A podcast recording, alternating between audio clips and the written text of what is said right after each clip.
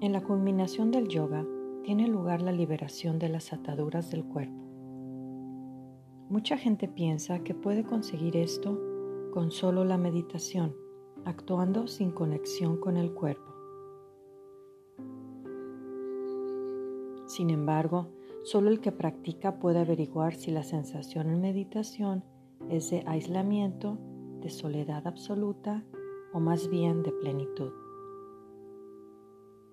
Yoga significa unión o conexión.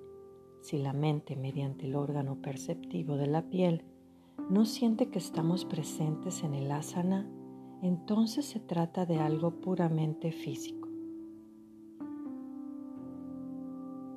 Para entender esto con más claridad, podemos tomar en consideración las cuatro etapas del practicante de yoga que aparecen descritos en los textos antiguos.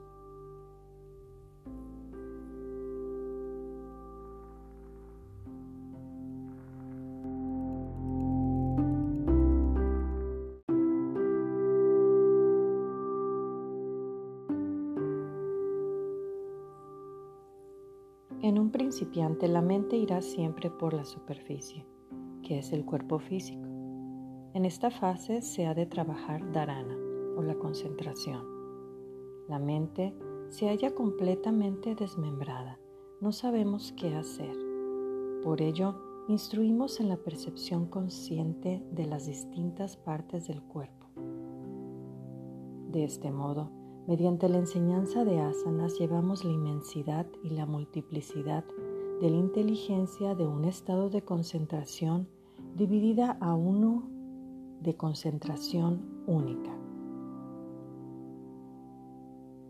Estamos, no obstante, operando aún en el nivel superficial del cuerpo físico. En la segunda etapa, consiste en hacer que la mente sienta la acción. Hay una diferencia entre llevar la mente a las diferentes partes del cuerpo mientras se mueven y pedirle a la mente que se mueva con el cuerpo. La primera fase se llama Arambavasta, el estado del comienzo. La segunda es Gatavasta, el estado del cuerpo. Significa que debemos conocer el cuerpo como un todo a través de la mente.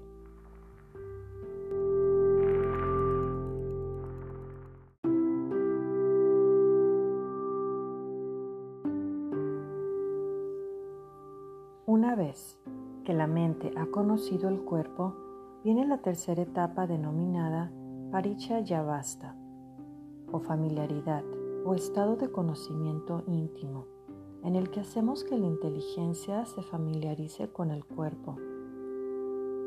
Al igual que dos personas son presentadas por una tercera, así también la mente presenta el cuerpo a la inteligencia, que es el tercer vehículo del ser humano. Eso es parisha yavasta o familiaridad, poner en trato a través de la mente a la inteligencia con el cuerpo. Así la mente desaparece y la inteligencia y el cuerpo se vuelven uno. Entonces, una vez que se ha producido la familiaridad, llegamos a través de la inteligencia a la cuarta etapa del practicante de yoga. Nispat Yavasta, el estado de perfección o madurez, cuando la inteligencia siente la unidad entre la carne y la piel llama al sí mismo o al Atman.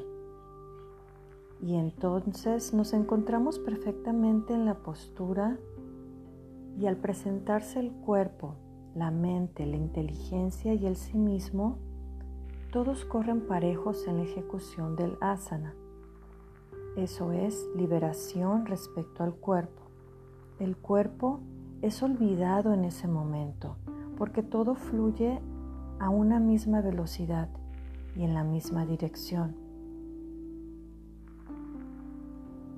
Patanjali nos dice que en el capítulo tercero que el cuerpo del yogi ha de moverse con una misma rapidez que su alma.